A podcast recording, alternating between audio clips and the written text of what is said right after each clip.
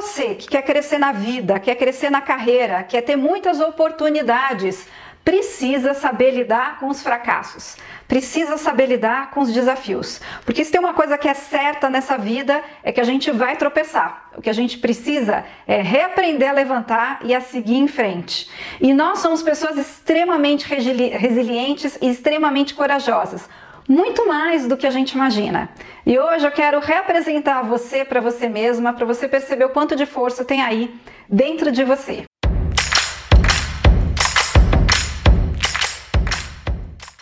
Para quem ainda não me conhece, meu nome é Patrícia Tucci, eu sou gentóloga. A minha missão, o meu prazer é trabalhar com gente boa como vocês, e eu faço isso estudando a conexão com a gente mesmo e a conexão com o outro, através do autoconhecimento e do outro conhecimento, que é muito importante para a nossa vida.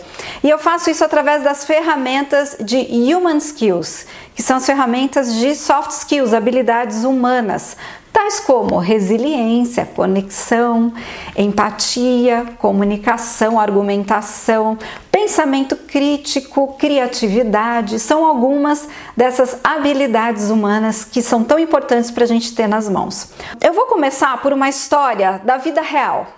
Alguns anos atrás, a minha filhinha ia fazer uma apresentação pela escola. Quem aqui tem medo de apresentar em público, gente? E essas memórias vêm lá da época em que a gente apresentava na escola, né? Já dava aquela tremedeira, a gente tinha medo de esquecer o texto, de esquecer a coreografia, do que, que ia falar, da, da apresentação. Então, minha filha estava com todos esses medos. E ela ensaiou, ensaiou, ensaiou, e ela não gostava de ir para frente, para o palco, mas ela foi. Ela lidou com todos esses medos e apresentou. Apresentou belíssimamente bem, toda fala, com o jeitinho dela. A gente, pai, mãe, família, todo mundo aplaudindo, emocionado. E quando ela desceu, eu dei um abraço bem gostoso nela e falei: Filha, você foi muito corajosa. E ela, muito decepcionada, respondeu assim: Não fui, não, mãe. Eu estava com medo o tempo todo. Aquilo pegou meu coração porque a gente sabe que coragem, gente, tá junto com medo. Tirar o medo da nossa vida é impossível. E coragem na prática é agir apesar do medo. Só que ela demorou um pouco para entender isso. Só é corajosa aquela pessoa que faz apesar do medo. Porque fazer uma coisa que não te dá medo não exige coragem nada. E ela conseguiu entender isso com o tempo, mas eu acredito que na memória de muitas pessoas esteja gravado ainda lá no nosso hardware essa ideia de que se você tem medo, você não é corajoso. Muito pelo contrário, mais corajoso ou corajosa você é. E a coragem, ela funciona assim. Às vezes a gente vê uma pessoa atuando com toda a coragem, falando na frente das câmeras, fazendo uma apresentação maravilhosa, mas mal pode desconfiar que atrás disso tudo tem muito medo. E foi esse medo que está atrás da gente e está atrás de mim também. Eu sinto medo toda vez que eu ligo essa câmera, eu sinto medo toda vez que eu começo uma live, mas é esse medo que me dá conselhos do tipo: ó, oh, se prepara mais, Olha, estuda mais. Uhum. O que, que pode dar errado? E esse medo vai conversando comigo para que eu possa me preparar. Na hora H, eu vou com a coragem, mas eu sei que o medo está por lá. O que a gente precisa entender claramente é que eles são parceiros. Eles existem por causa um do outro. E a gente precisa se valorizar valorizar as nossas ações que acontecem apesar do nosso medo. Tirar o medo da nossa vida é um perigo, porque ele vai parar de dar o alerta de situações com as quais a gente precisa sim se preocupar, se preparar e fugir, tá? Então, gente, vamos cuidar desse medo para que ele entre na nossa vida de uma forma produtiva. Gisele já está aqui conosco, Gabriel entrou, Maria, a Auri. A Lucice, Eba! Sejam super bem-vindos. Nós estamos falando a respeito de coragem e de medo. Vocês têm medo, gente? Eu tenho muitos. E esse medinho tá aí aparecendo na nossa vida hoje, ele aparece na cozinha, na sala, no quarto, o tempo todo ele está aparecendo com a nossa com a nossa quarentena. E ele acontece na nossa vida. Então vamos convidar ele a sentar e assistir esse bate-papo. Vou contar para vocês uma história real que aconteceu lá na África, numa tribo, numa aldeia, numa comunidade, onde mora um garoto chamado Turerê, Richard Turerê. Esse, essa história foi tão legal que foi, foi parte de um TED, virou uma palestra e eu vou mandar esse link para vocês lá no grupo Vitamina, com certeza para vocês poderem se aprofundar. Quem ainda não está no grupo Vitamina é só entrar no link da bio aqui do Instagram. O Richard Turerê, ele vem de uma aldeia onde as crianças, a partir de uma certa idade, certa idade eu estou falando aí, gente, sete anos, oito, eles têm que cumprir com seus deveres como participantes daquela comunidade. E o que eles têm que fazer a partir dessa idade, 7 anos de idade, é cuidar do gado. Mas não é cuidar do gado assim, tirar leite, leva para o curral, tira do curral, dá comida, não é essa coisinha básica só, não. Eles têm que cuidar do gado à noite, porque à noite aparecem os predadores lá na África, onde eles moram, querendo comer o gado. E o gado é uma das poucas propriedades que a família tem, que é o seu sustento. Pois o Turerê, quando chegou na idade de cumprir com seus deveres, entrou na lida, entrou no trabalho. E ele tinha que assustar os leões de noite. Agora pensa, você achava que a sua vida era difícil, né? Eu falo isso para as minhas filhas. Você acha que estudar é difícil? Vai cuidar de leão à noite para você ver se é. E ele começou a cuidar do gado à noite contra os leões, hienas e outros predadores. E ele queria assustar os leões. Então ele teve uma belíssima ideia. Ele construiu um espantalho, né? Fez um boneco e colocou lá e realmente na primeira noite espantou os leões. Na segunda noite, os leões começaram a reparar que aquele espantalho não se mexia. Na terceira noite, os leões já começaram a chegar mais perto, e na quarta noite eles ignoraram o espantalho e continuaram atacando o gado. Então Richard pensou assim: eu preciso bolar outra coisa. Numa dessas noites que ele estava prestando atenção, que estava o movimento do gado, ele pegou uma lanterna ou uma tocha e foi seguindo ali pelo curral para ver o que estava acontecendo. E ele começou a perceber que quando a luz mudava de um lado para o outro, aquilo espantava os animais, espantava os leões, os predadores. Então foi quando ele teve a primeira sacada. Ele falou: Olha que legal, luz em movimento espanta os animais. E ele começou então a ficar em movimento, espantando os animais. Só que o Richard era uma criança e ele queria dormir de noite, gente, ele queria descansar. Então ele seguiu em frente, pensando mais ainda na sua ideia e teve uma outra ideia, ideia brilhante. Ele construiu um sistema elétrico, que ele era um garoto muito curioso sobre eletricidade. Ele quebrava todos os aparelhos elétricos que ele podia para poder investigá-los. E ele começou a construir um sistema elétrico ao redor do curral, ao redor lá dos lugares onde ficavam o gado. E esse sistema tinha várias lâmpadas. Portanto, à noite ele ficava ligando e acendendo ligando e acendendo. E aí as luzes ficavam intermitentes. Com isso, o leão não atacava.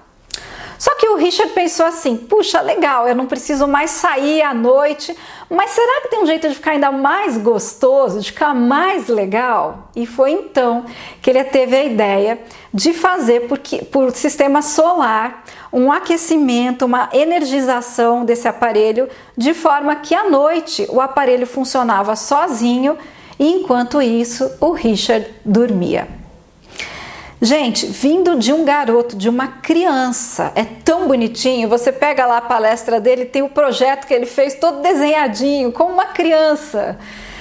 E você olha esse projeto você fala: Uau, que resiliência que teve esse garoto! Como ele conseguiu ter a coragem de lidar com tudo isso.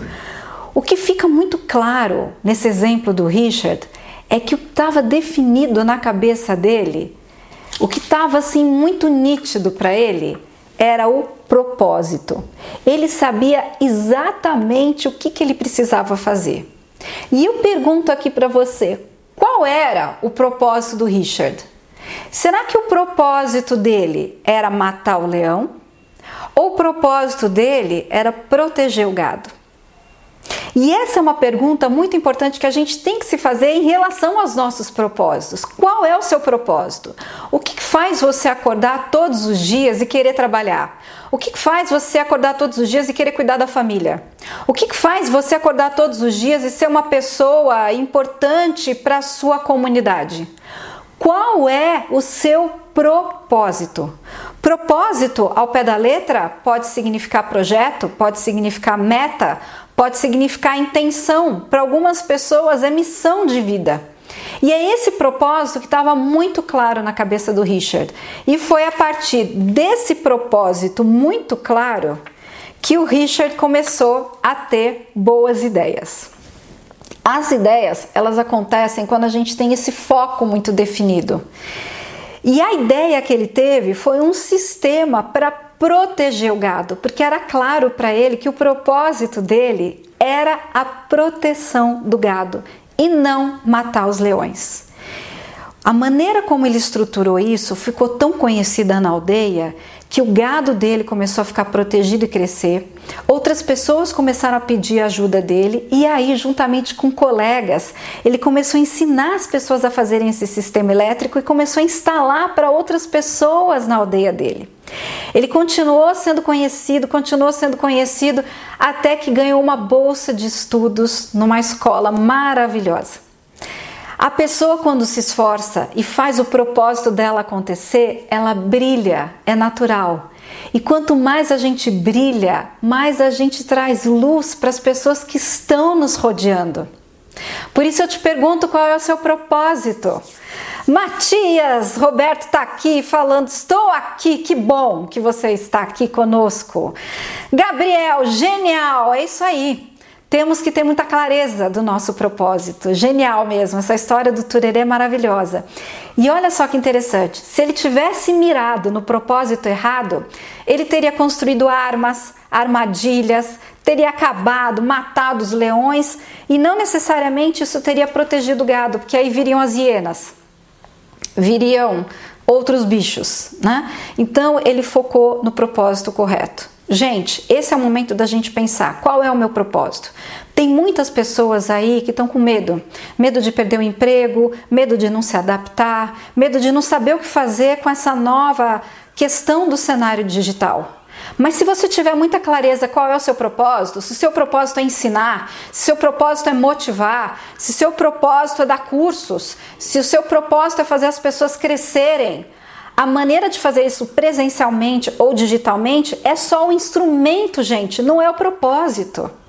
Dar a aula por câmera, ou pessoalmente, ou por WhatsApp, ou por PowerPoint são só instrumentos. O seu propósito vai continuar lindo, que é dar aula, que é passar conhecimento.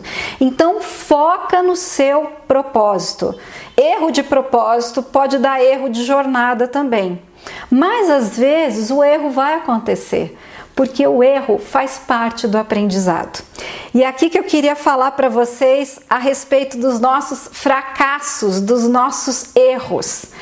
A Ale está compartilhando aqui, jamais matar um leão por dia, nem precisa, né, Ale?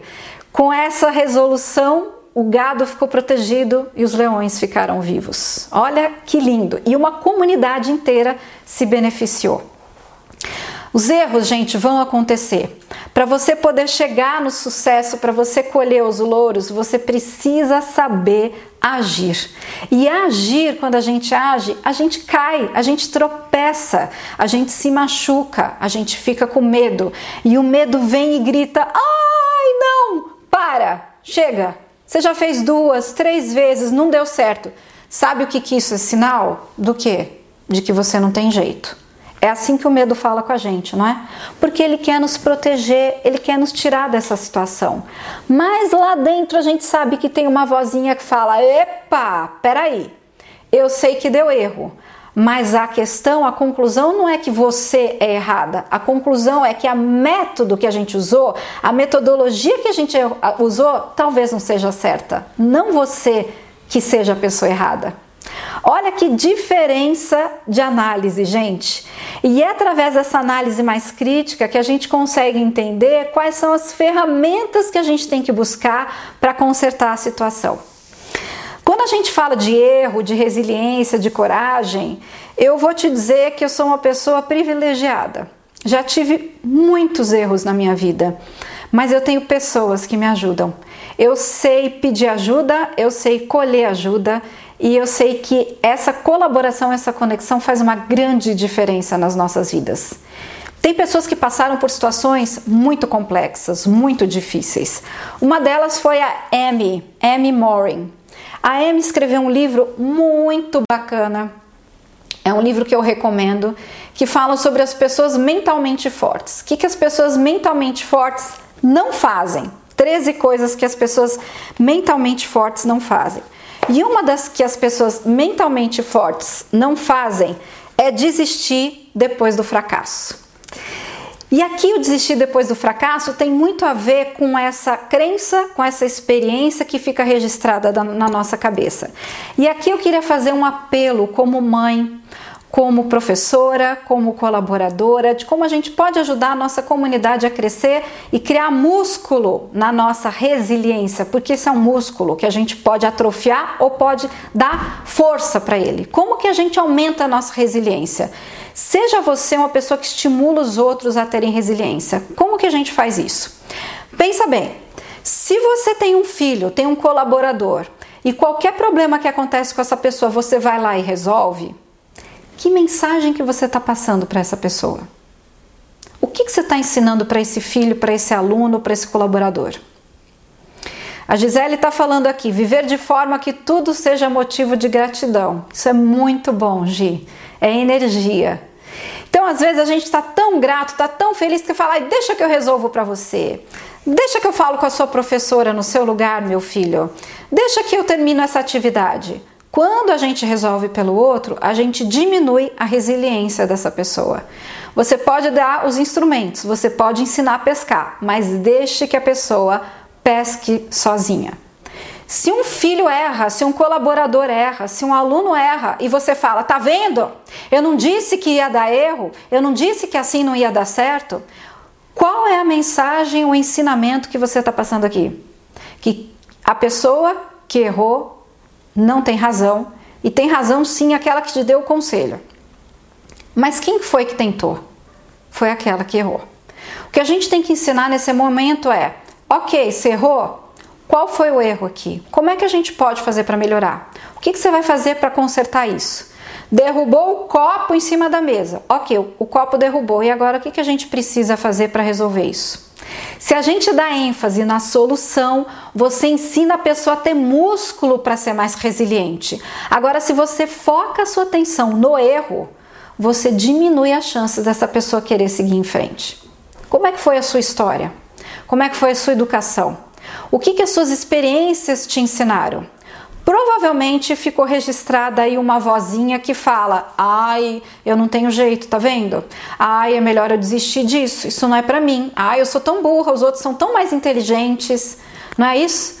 E isso acontece às vezes depois de uma, duas, três, quatro, cinco tentativas. O que são cinco tentativas?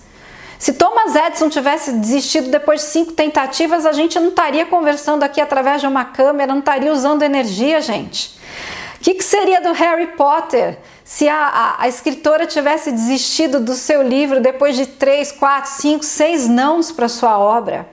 E o que, que seria de você se você tivesse desistido de andar na primeira, na segunda, na terceira, na quarta, na décima, na vigésima queda que você teve quando você estava engatinhando?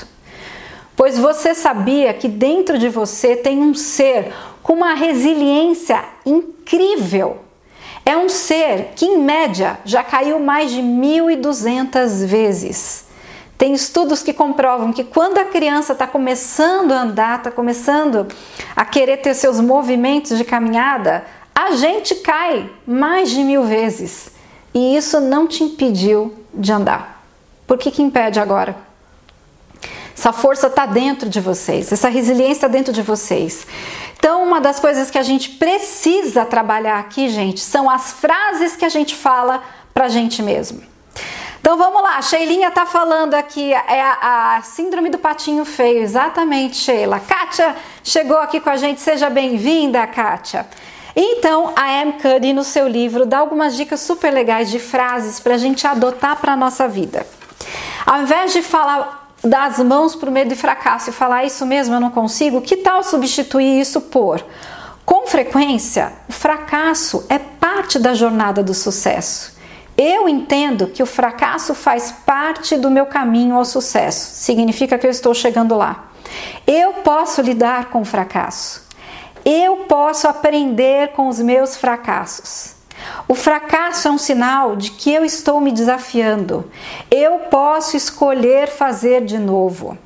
Eu tenho poder para superar o fracasso quando eu quiser.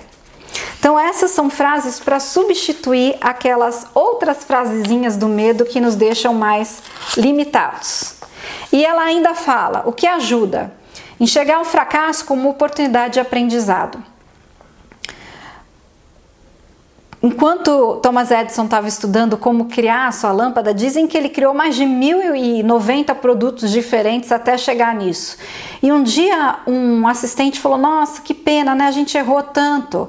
Aí ele falou assim: Nossa, para mim foi ótimo. Eu não errei em mil produtos. Eu aprendi mil formas diferentes de não fazer uma coisa. Como é que você lida com os erros faz toda a diferença para o seu aprendizado. Como você estimula a lidar com os erros na sua equipe, na sua família, com seus alunos, faz toda a diferença para o aprendizado.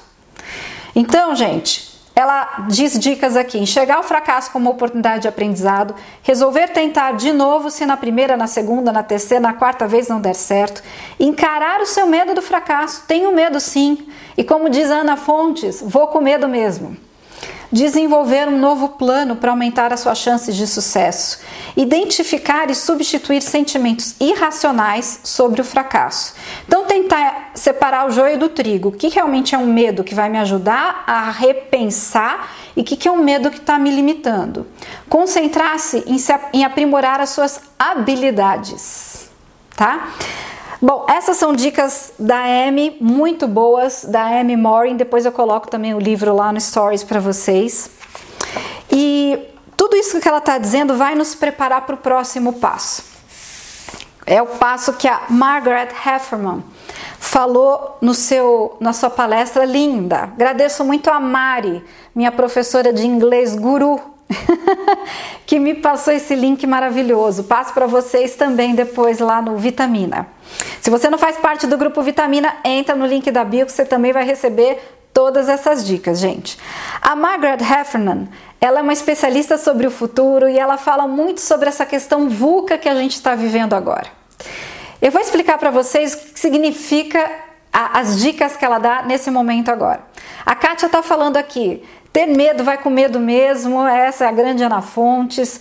Com medo, você vem, eu vou. Ah, Sheilinha, show! Maravilha, vamos lá, gente. Então vamos com medo mesmo.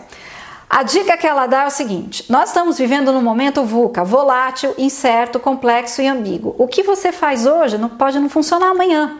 O que deu certo para um cliente não vai dar certo para o outro. E quando você termina de fazer toda a sua receita, dá um problema ali no aplicativo, você tem que começar tudo de novo. É nesse mundo em que a gente está vivendo. É nesse mundo onde você acende uma tocha, mas você percebe que pode melhorar para uma luz, que você pode perceber que pode ser alimentada por um sistema solar. Enfim, o tempo todo a gente está em adaptação. Para você em adaptação, tem dois segredos super importantes que a gente precisa abraçar. Um, é abraçar os seus medos e fazer leitura de medo de uma forma diferente, como a gente já falou. E a segunda é focar muito mais na preparação do que no planejamento. Eu me explico. Vamos imaginar que você pegou o seu carro e definiu exatamente o planejamento de como você vai chegar no seu destino, no seu propósito. Você sabe que você tem que pegar a rua A, duas depois à esquerda você tem que pegar a B, três depois você tem que pegar a C, pega o túnel, segue pela avenida, então você tem tudo planejado, tudo certinho, marcado. Só que aí o que, que acontece? Quando você pega a avenida, ela está em obras você tem que pegar outra. E agora? Mas eu não tinha outra planejada, eu tinha a avenida. Então, o que, que eu faço agora? Eu não tenho outro lugar para seguir. planejamento é bom quando ele funciona, mas não necessariamente o mesmo planejamento vai funcionar várias vezes ou vai funcionar tão lindo quanto a gente tinha planejado. O que, que faz a gente crescer nesse universo? É ter preparação, é ter instrumentos. Por exemplo, se eu tenho um carro com gasolina, se eu tenho um bom GPS, se eu sei quais são as alternativas para chegar naquele lugar, se aquela avenida está interditada, eu vou buscar uma outra avenida. Se aquela outra avenida também está interditada, eu ligo para alguém e peço uma ajuda. Se esse alguém não pode me atender, coloco no GPS. Se eu não tenho um sinal, eu paro num posto de gasolina e pergunto. Ou seja, eu tenho que ter instrumentos eu tenho que ter preparação para saber agir num mundo incerto, volátil, que está toda hora mudando com muita complexidade.